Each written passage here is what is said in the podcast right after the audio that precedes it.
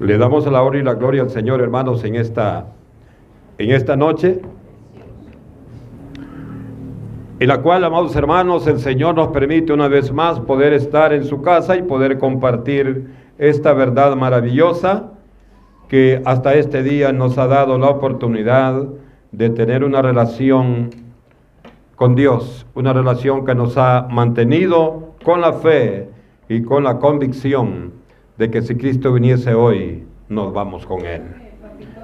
Vamos a ponernos de pie, mis hermanos, en esta hora. Vamos a ponernos de pie y vamos a orar por la palabra. Vamos a pedirle a Dios que nos hable esta noche para que esta palabra nos transforme, que esta palabra nos edifique y que esta palabra nos ilumine, amados hermanos, para que nuestro caminar a partir de ahora sea más cercano a la gloria de nuestro Dios. Le decimos, Padre, que estás en los cielos en esta hora, Señor, venimos con gozo, Señor, y agradecimiento en nuestro corazón. Porque una vez más, Señor, usted ha abierto las puertas de este tabernáculo para que podamos alimentarnos de tu verdad, para que podamos conocer esos misterios grandes de tu santa palabra y podamos crecer, Señor, en temor hacia tu santidad. No fallándote Dios, sino tratando de caminar de la manera más perfecta para de esa manera honrarte tal como tú lo pides de tu iglesia. Señor, pedimos en esta hora que a través de tu palabra nos hable, nos hable, Señor, nos hable Dios y nos fortalezca y nos haga regresar si es que nos hemos alejado de tu palabra. En el nombre poderoso de Jesucristo se lo hemos pedido. Amén y amén. Gloria a Dios. Vamos a abrir la Biblia, hermanos, en el libro de Apocalipsis, en el capítulo 8 y versículo 13. 8.13 vamos a leer en esta noche. Y lo vamos a leer en el nombre del Padre, en el nombre del Hijo y en el nombre de su Santo Espíritu. Y dice la palabra del Señor, y miré y oí a un ángel volar por en medio del cielo, diciendo a gran voz, ay, ay, ay de los que moran en la tierra a causa de los otros toques de trompeta que están para sonar los tres ángeles. Amén. Bendito el Señor. Tomemos asiento, hermanos.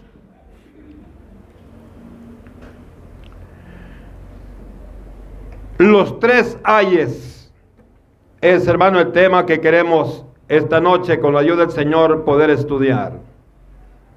¿Qué significa ay? Cuando una persona está sufriendo tormento, usted sabe que se queja y dice, ay, ay, ay. O sea, hermano, esa repetición significa dolor, significa angustia, significa aflicción. Usted y yo notamos cuando alguien está muy enfermo, porque usted lo oye repetir, hermano, la frase ay, donde significa que aquella persona está muy grave, está siendo atormentada. Los tres ayes del Apocalipsis que hemos leído esta noche son el juicio final que Dios derramará sobre los malos habitantes de la tierra, los malos habitantes de todo el mundo. El propósito de los ayes, hermano, es el siguiente. Es motivar a toda esta gente. Oiga, el propósito de los ayes en el libro de Apocalipsis, que nos habla en el capítulo 8 y versículo 13, que corresponde al sonido de la cuarta trompeta, tienen un propósito y es motivar a aquellos hombres que están lejos de Dios, motivarlos para que vengan al arrepentimiento. Para que vengan al arrepentimiento.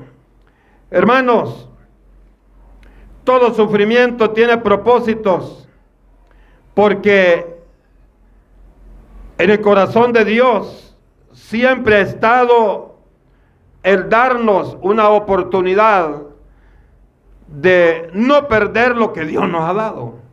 Y por eso, hermanos, los ayes tienen este propósito. Motivar a aquellos, hacer sentir a aquellos que lo que están sufriendo es parte de su rebelión con Dios.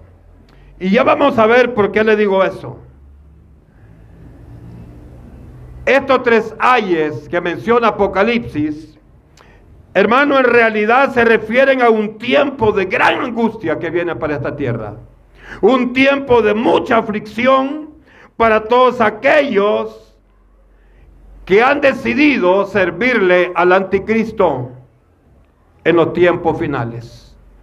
Hay gente, hermano, que a pesar de las situaciones, a pesar de los movimientos y los acontecimientos que se van a dar, ellos van a estar cerrados y van a estar decididos a darle todo su servicio al anticristo. Usted sabe que el anticristo no es Satanás. El anticristo es un hombre que está siendo motivado por Satanás. Y a este hombre se le conoce con el calificativo de bestia. La bestia no es un animal, la bestia es el mismo anticristo. Y el calificativo bestia, hermano, es por la manera en la que arremete contra los hombres de esta tierra. Viendo esto, si vemos, hermano, en Apocalipsis 17, 17, 15,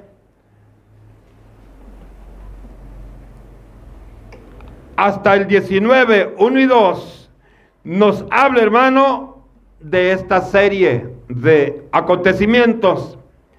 Pero estos tres ayes, oiga bien, y aquí quiero, hermano, que nos ubiquemos. ¿Cuándo van a suceder estos tres ayes? Acordémonos que la gran tribulación comprende siete años. Pero la segunda parte o los tres años finales, esto es lo que se conoce realmente como la gran tribulación. Y es ahí, hermanos, donde van a suceder estos tres ayes. En los tres años y medio finales. Ahí se van a dar, hermanos, estos tres ayes exactamente antes de la venida de Jesucristo hablando del capítulo 19 de Apocalipsis. Acuérdense que Jesús en su segunda venida va a tener dos apariciones.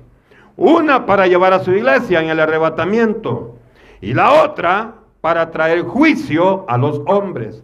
Pues esta, esta parte donde Dios viene, Jesucristo viene a traer juicio, es donde van a suceder estos tres ayes que esta noche queremos ver uno por uno. ¿Cómo es que se dan? Exactamente antes de que venga Jesús en su segunda venida. Usted sabe, hermano, que cuando Jesús venga, Él viene a cerrar el periodo de la gran tribulación. Él viene a pagar a los hombres la recompensa de su rebeldía, de su necedad, de su terquedad que ha tenido. Y de ahí pasa lo que es el reino milenial. Mil años con el Señor. Algo interesante también, hermano, de, de verlo, es que el propósito del Señor de venir en ese momento es a castigar a la humanidad. Por eso dice la Biblia, hermanos, que las dos terceras partes de la humanidad mueren en ese momento. Y al reino milenial pasa una de las tres partes. Mire qué interesante, por eso hermano, usted y yo tenemos que hacer todo lo posible para que no vayamos a estar en una de esas dos partes que se van a, a perder. Hermano, pero yo estoy en el Señor, pero si nos descuidamos podemos perder la bendición que Dios nos ha dado. Bien, los juicios escatológicos o apocalípticos o del futuro son importantes. Estos juicios son 21. Están distribuidos en los siete sellos, las siete trompetas y las siete copas de la ira. Pues estos tres ayes suceden en, en el tiempo de las siete trompetas. O sea que es, mire qué interesante, es en los acontecimientos que están en el centro. Los sellos, las trompetas y los juicios. Ahí se da, hermano, este acontecimiento. ¿Por qué? Porque lo dice claramente el versículo que leímos que va a ser en el tiempo de las trompetas, cuando dice, y miré, dice el ángel, dice Juan, perdón, y oía un ángel volar por en medio del cielo, diciendo a gran voz, ay, ay, ay, de los que moran en la tierra, está diciendo de toda la humanidad, de los que moran en la tierra, a causa de qué? De los otros toques de trompeta que están para sonar los tres ángeles. ¿Por qué dice los tres ángeles? Porque el 13 es parte del sonido de la cuarta trompeta. Si usted ve el versículo 12 del capítulo 8, dice el cuarto ángel tocó la trompeta. Entonces nos queda el sonido de la quinta trompeta de la sexta trompeta y de la séptima trompeta. Los tres ayes. Por eso dice acá, hay a causa de los otros toques de trompeta que están, en otras palabras dice que faltan, que toquen los tres ángeles que hacen falta. El quinto, el sexto y el séptimo. Ahora, viendo esto, nos vamos a a dirigir, hermano, para ver cada uno de estos ayes. ¿Cómo es que se dan?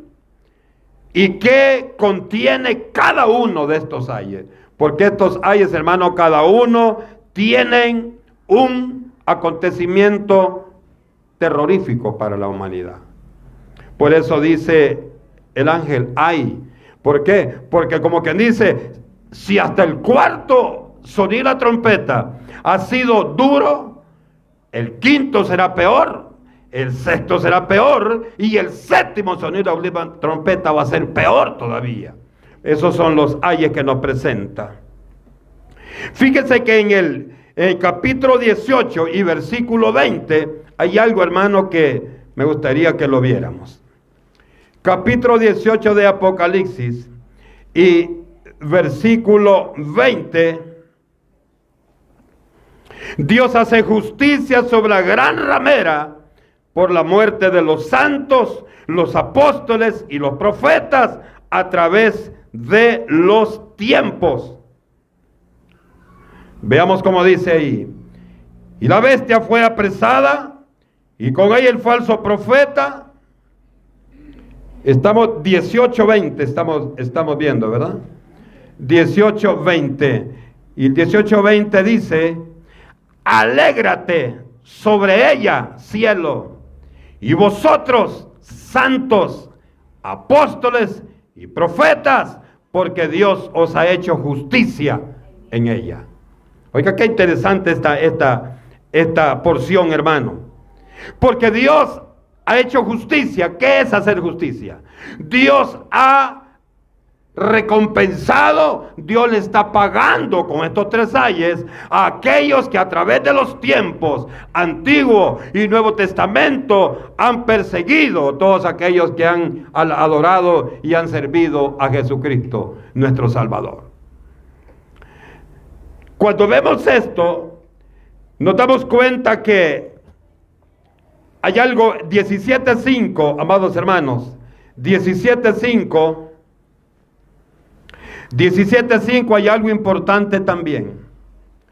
¿Sabe quién ha perseguido a, a los hombres y las mujeres que le han servido a Jesucristo durante todos los tiempos? Aquí dice en el 17. ¿Qué dice el 17? Condenación de la gran ramera. ¿Y quién es la gran ramera? Versículo 5 del capítulo 17 dice, y en su frente un nombre escrito, un misterio, Babilonia la grande, la madre de las rameras y de las abominaciones. Hablando en nuestros días, ¿quién es la gran ramera? Es Roma, es el Vaticano. Es el Vaticano. Ellos, hermanos, a través de los tiempos han perseguido al cristiano. Ellos allá, hermanos, como ellos tomaron el control, el dominio del mundo por 1200 años, y cuando el Señor le dio un chispazo de sabiduría celestial a un hombre llamado Martín Lutero, allá en el año 1517, este hombre se levanta y el 31 de octubre de 1517, él hace público su reclamo a su jefe terrenal, porque él era monje, él era un religioso de aquellos que peleaban la fe del catolicismo romano. Pero Dios le enseña a través de la palabra cuando a él le designan o lo delegan de que él tiene que traducir la Biblia, la vulgata latina, o sea, la Biblia en latín, al alemán. Cuando este hombre comienza a leer la palabra para traducirla, se da cuenta de lo que dice la palabra, el justo por la fe va a vivir. Entonces se da cuenta que la religión le ha mentido toda la vida, como le sigue mintiendo hasta este día. Entonces dice él, bueno, si yo soy monje, si yo soy uno de los que enseñan y nos han mentido, ahora me doy cuenta que dice la Biblia que el justo va a vivir por la fe. Ahora, ¿la fe en quién? En Cristo Jesús. La fe en nuestro Dios. Ahora, hermano, en el 17.5 está hablando de, ah, hermano, pero usted no ha leído entonces, aquí dice la Babilonia. ¿Y qué significa Babilonia? Babel, confusión. Acuérdese que la Babilonia actual es Roma y específicamente el Vaticano. Hermano, esa es la, la gran ramera de todos los tiempos. Y oiga qué interesante esto. El primer ay lo encontramos cuando el ángel toca la quinta trompeta. Veamos en el 9.12. El primer ay. Apocalipsis capítulo 9 y versículo. Le digo que de un solo leemos el 12 para que nos demos cuenta que el el sonido de la quinta trompeta se refiere al primer ay. Porque dice el 9.12, el primer ay pasó, porque estaba en el sonido de la quinta trompeta. He aquí vienen aún dos ayes después de esto. O sea, el sonido de la sexta trompeta y el sonido de la quinta trompeta. Ahora veamos el primer ay. Porque con el sonido de la cuarta trompeta lo que ha hecho el ángel es anunciar. Anunciar en el 8.13 que leímos. Él ha anunciado lo que va a venir con el sonido de las otras tres trompetas. Mire qué interesante. Ahora veamos qué sucede en el primer ay. En el tiempo de angustia que le espera a esta tierra. Capítulo 9, versículo 1 al 11.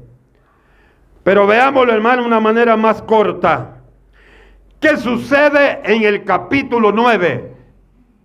En el capítulo 9 que corresponde al sonido de la quinta trompeta.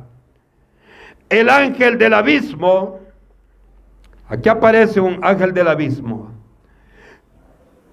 Dice, vi una estrella que cayó del cielo a la tierra y se le dio la llave del pozo del abismo. Y abrió el pozo del abismo y subió humo del pozo como humo de un gran horno y se oscureció el sol y el aire por el humo del pozo. Y del humo salieron langostas sobre la tierra y se les dio poder como tienen poder los escorpiones de la tierra. Y se le mandó que no dañasen a la hierba de la tierra, ni a cosa verde alguna, ni a ningún árbol, sino solamente a los hombres que no tuvieron el sello de Dios en sus frentes. Oiga, y le fue dado no que los matasen, sino que los atormentasen cinco meses. Y su tormento era como tormento de escorpión cuando hiere al hombre. Y en aquellos días los hombres buscarán la muerte, pero la muerte no la hallarán. Ansiarán morirse, pero la muerte va a huir de ellos. ¿Sabe por qué va a huir de ellos la muerte? Porque este es un juicio de Dios.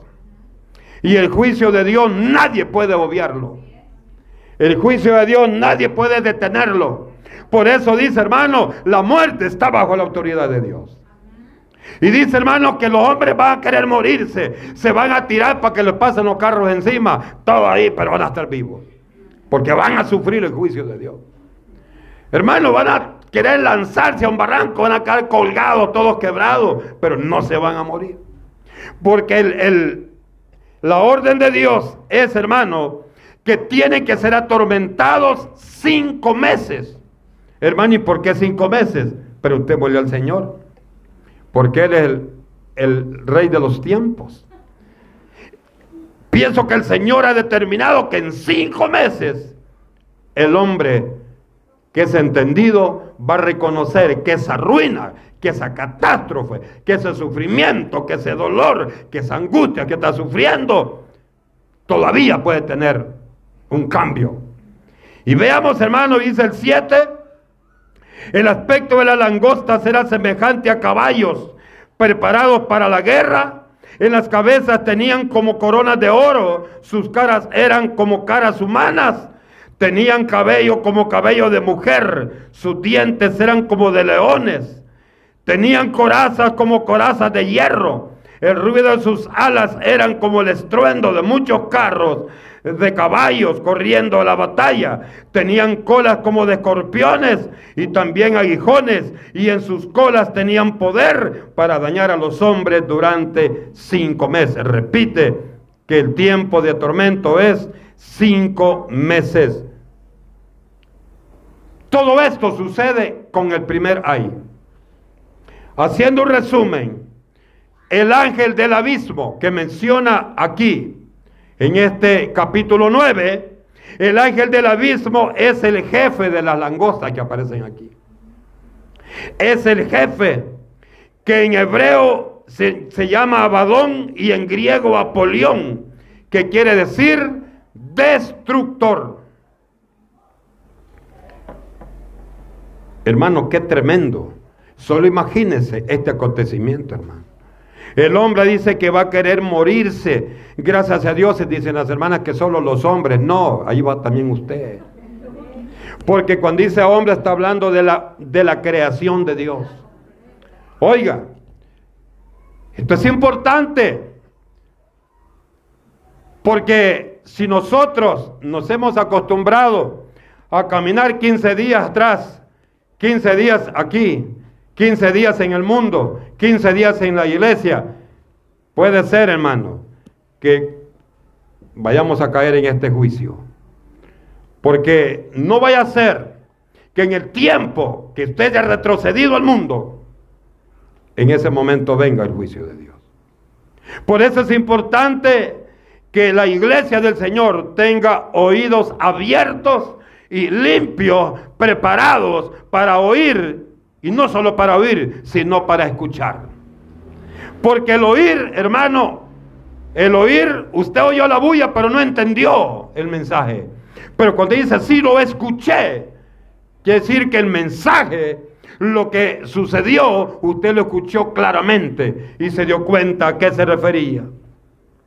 Entonces, el primer ay, hermano, será este tormento por cinco meses, ejercido por estos escorpiones, por estas langostas, hermano, donde va a ser tan terrible, tan doloroso, tan difícil, que dice que los hombres van a preferir matarse. Los hombres van a buscar mejor la muerte, pero no van a poder morirse porque es el juicio de Dios. Y cuando Dios dictamina, hermano, un juicio, tiene que sufrirlo el hombre, porque Dios lo ha dicho. Ahora veamos, hermanos, qué sucede con el segundo ay. Son tres ayes. El segundo ay, capítulo 9, versículo 13, 9, 13, y termina en el 11, 14. Pero veamos en el 9, 13 dice, y el sexto ángel tocó la trompeta. Oiga, o sea que el segundo ay está en el sonido de la sexta trompeta, como ya lo dijimos. El sexto ángel tocó la trompeta y oyó una, una voz de entre los cuatro cuernos del altar de oro que estaba delante de Dios, diciendo al sexto ángel que tenía la trompeta, oiga qué interesante esto, desata, la orden era, desata los cuatro ángeles que están atados junto al gran río Éufrates. Y fueron desatados los cuatro ángeles que estaban preparados, oiga esto hermano, para la hora el día, el mes y el año. O hermano, que el Señor tiene el calendario, el tiempo de Dios está marcado por la hora, el día, el mes y el año donde va a venir el juicio. Mire qué interesante. Señor, que no venga tu juicio todavía, no sé que ya está marcado. Ya está marcado que viene el juicio. Y dice, hermanos, aquí y fueron desatados los cuatro ángeles que estaban preparados para la hora, día, mes y año, a fin de matar a la tercera parte de los hombres. Va a matar a la tercera parte de los hombres del mundo. Y si ahorita son nueve mil millones los habitantes del mundo, ¿cuántos van a morir ahí? Tres mil millones. Oiga, qué interesante esto, hermano. Y el número de los ejércitos de los jinetes eran 200 millones.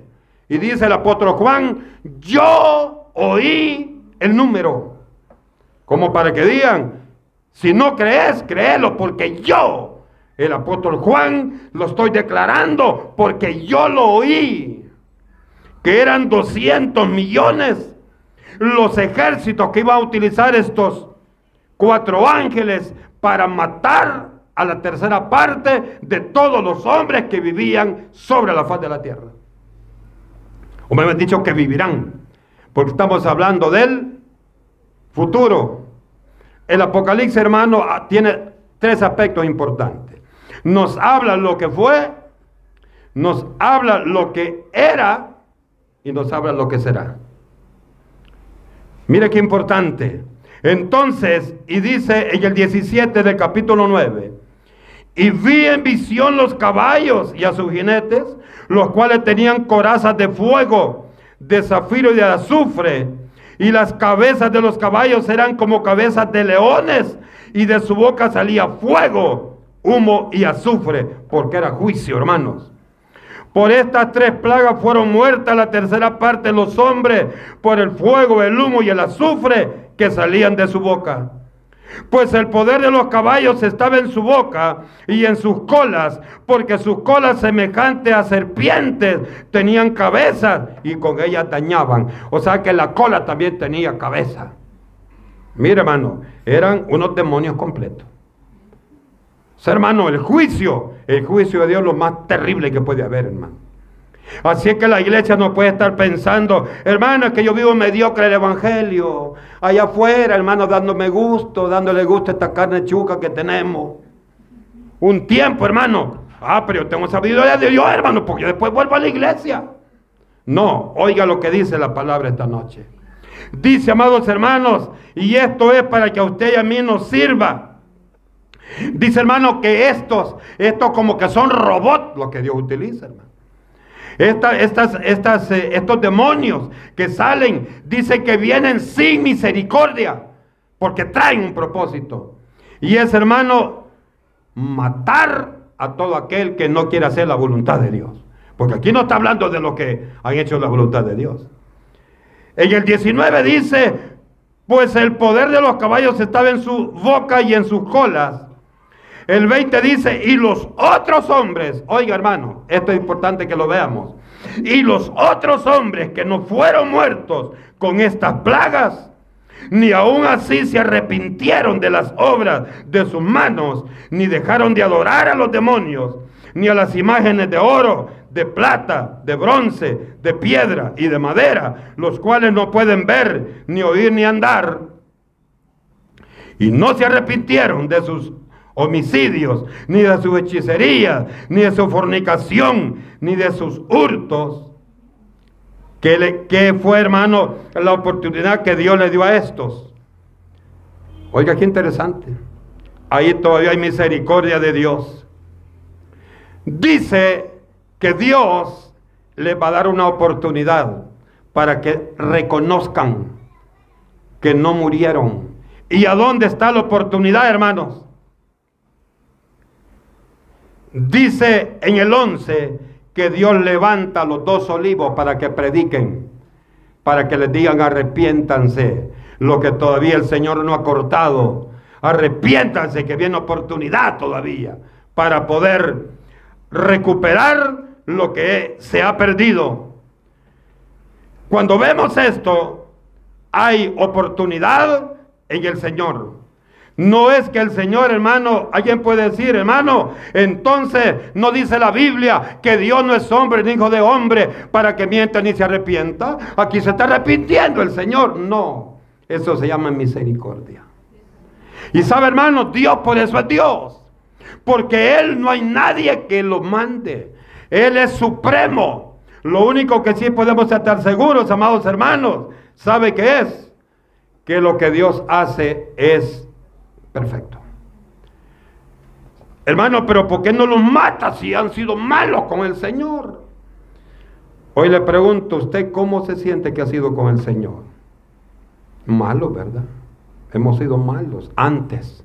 Y todavía en el Señor muchos seguimos siendo un poco malos poco mediocres porque no nos queremos enderezar bien con el Señor. Nos agachamos cuando vemos que viene el hermano, pero no nos podemos agachar ante los ojos de Dios porque Él tiene control de todo lo que sucede. Es bueno, mis amados hermanos, que lo veamos. Fíjese cómo dice aquí, que aquellos hermanos que no los mató el Señor, aquellos que no murieron en, los, en la tercera parte, de los que murieron, dice que les dio oportunidad. Y lo dice en el 9:20.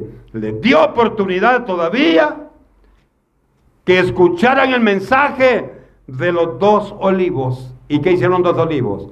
Era, hermano, predicar el mensaje de salvación de Jesús. Todavía había oportunidad. Todavía les dio oportunidad el Señor. Estos tres olivos, hermano, al final los matan, los mata el anticristo. Feliz el anticristo, vencimos, vencimos. Y el Señor los levanta al tercer día, tres días y medio después. Una vez más, el Señor le hace a Satanás así. Le dice, siempre has estado bajo la planta de mis pies. Y ahora no más te lo demuestro. Y también, hermano, esa es una, una característica, una cualidad, una autoridad que Dios nos ha dado. a usted y a mí que el diablo huye cuando usted y yo reprendemos y lo declaramos en el nombre de Jesús. Y no se alegre mucho, pero hay que decir amén. ¿Verdad, hermano? Porque tener la victoria sobre Satanás no es de cualquiera. Esto, hermano, es tremendo. Esto es un regalo de Dios muy grande. Veamos finalmente, hermano, el tercer ay, donde lo encontramos. El tercer ay. Vemos el, la séptima trompeta. La séptima trompeta. Porque dice, hermano, en el 11, 14, el segundo ay, ya pasó. He aquí el tercero, es el que viene pronto. Es el sonido de la séptima trompeta. Veamos qué sucede con el sonido de la tercera trompeta. Usted sabe, hermano, que la iglesia, ¿dónde está en este momento? ¿Dónde está la iglesia cuando está pasando esto aquí en la tierra? Está en el cielo, hermano, porque se ha dado el arrebatamiento. Y estamos, hermano, allá, nos vamos en el arrebatamiento. Lo primero que pasamos es el tribunal de Cristo, donde Dios nos va a dar galardones. ¿A dónde dice eso, hermano? Vamos a leerlo. Apocalipsis 11, 18, 19. Oiga, qué bonito lo que dice.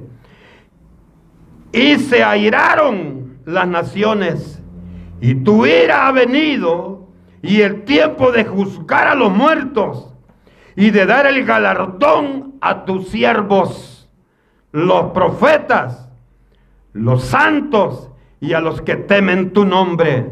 Oye, hermano, oiga, qué maravilloso, qué maravilloso esto. Le dice, y el tiempo de juzgar a los muertos y de dar el galardón a tus siervos. Los profetas está hablando del Antiguo Testamento. Los santos está hablando de la iglesia cristiana evangélica. Y, y a los que temen tu nombre está hablando de los que en la gran tribulación se arrepintieron y entregaron su vida para tener la oportunidad de salvación. Y dice hermanos, a los pequeños y a los grandes y de destruir a los que destruyen la tierra. Pequeños y grandes, no está hablando de estatura, no está hablando, hermano, de nivel social, está hablando de posición jerárquica. uno, dice, hermano, la gente, gente religiosa que no sabe, dice, no, hermano, el arzobispo, ese hombre santo. ¿De dónde, hermano? Ah, entonces, el pastorón, aquel pastorón que tiene que dos millones de miembros, ese ya está solo para que se vaya para el cielo. No. Aquí dice, hermanos, dice a los pequeños y a los grandes. Porque Dios, hermano, Dios va a hacer justicia. Y esa justicia no es condenar a nadie ahí de la iglesia, sino ¿a dónde está la justicia? A la hermanita tal ¿Qué le vamos a dar?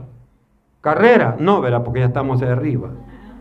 ¿Qué le vamos a dar? No haya nada, pero, pero ya le dimos la salvación. Pero a esta hermanita sí trabajó, ¿verdad?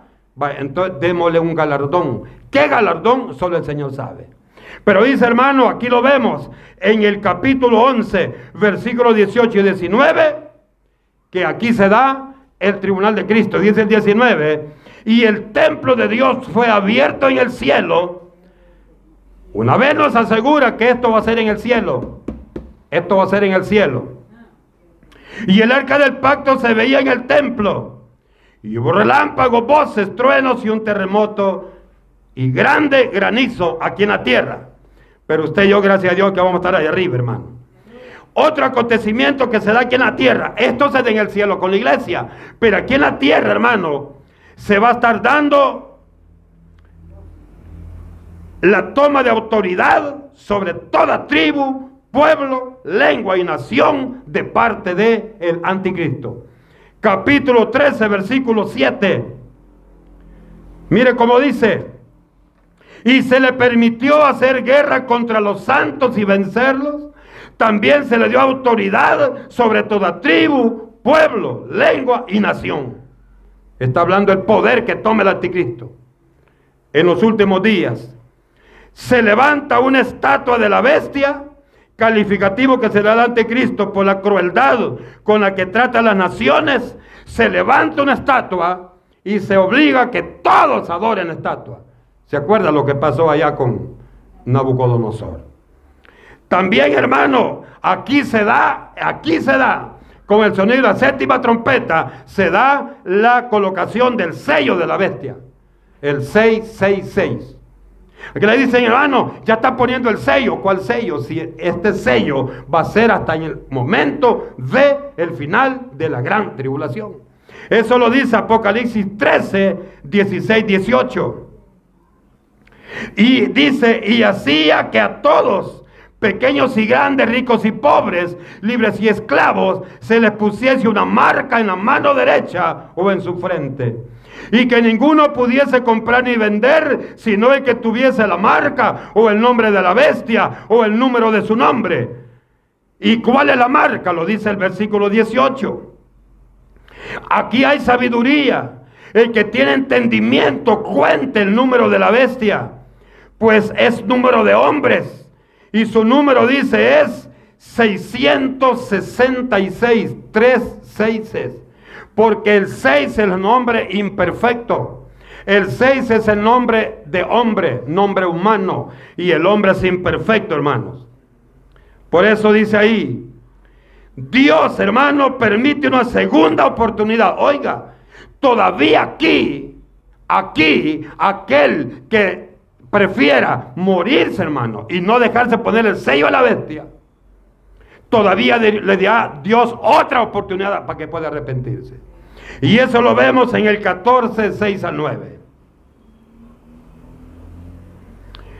Dice, y vi volar por en medio del cielo a otro ángel que tenía el Evangelio eterno para predicarlo a los moradores de la tierra, a toda nación, tribu, lengua y pueblo diciendo a gran voz, temed a Dios y dale gloria, porque la hora de su juicio ha llegado. Adorad a aquel que hizo el cielo y la tierra, el mar y las fuentes de las aguas. En el 8 dice, oí otro ángel. En el 9 dice, un tercer ángel. Hermano, viene todavía el mensaje del mensaje de evangelio, el mensaje de arrepentimiento por tres ángeles de parte de Dios. Mire hasta dónde, hermano, está la misericordia de Dios. Apocalipsis 19, 7, 10. Se dan también las bodas del Cordero.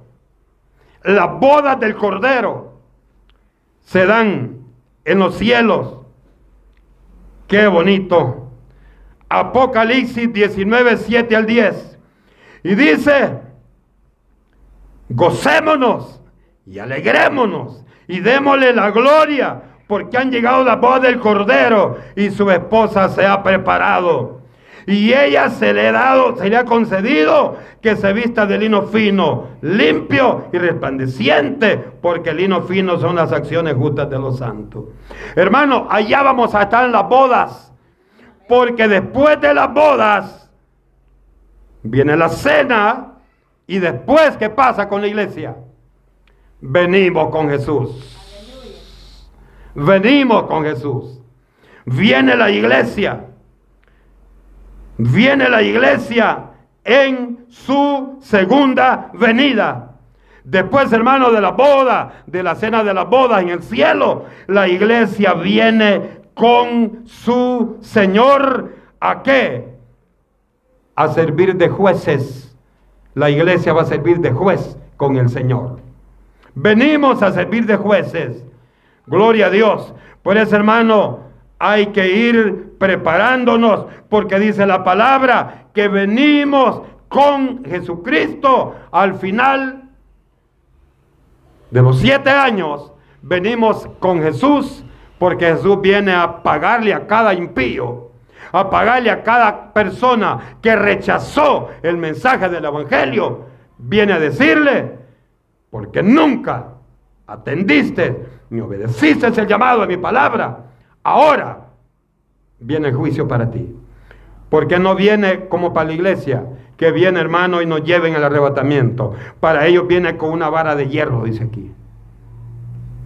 A pedir cuentas, a dar la recompensa a aquellos que nunca quisieron oír el Evangelio. Hermano, pronto estamos aquí oyéndolo, gloria a Dios. Pero si usted y yo estamos jugando con el Evangelio, es como que nunca lo haya escuchado. Porque si usted escucha, hermano, es porque se va a sujetar. El Señor le dice, mira, no forniques. Amén. Y anda viendo usted como que colite chucho buscando allí cómo anda fornicando. Mira, no tomes. Amén. Solo por allá que no me miran. Sin vergüenza, ¿verdad? Eso no se van a ir. Eso no se van a ir. Porque hermano, aunque oyeron el mensaje, no lo vivieron, no lo atendieron. Y dice la palabra que usted y yo tenemos un compromiso. Es oír el Evangelio. Pero también vivirlo. Porque oírlo es un compromiso. Y la respuesta para usted y para mí es oírlo, pero también vivirlo. ¿Para qué? Porque de esa manera le decimos al Señor, Señor, he escuchado y he entendido tu mensaje. Primero hay el sonido quinta trompeta. Segundo hay sonido de la, sexta trompeta. Y el tercer hay lo encontramos en el sonido de la séptima trompeta. Después vienen, hermanos, las siete copas de la ira, que ese es un juicio muy terrible. Usted lo puede leer en su casa. Le decimos, Padre, bendito Dios, Señor, gracias Gracias, Señor, porque nosotros, tus hijos, tu iglesia, no vamos a estar, Señor, en ninguno de esos tres.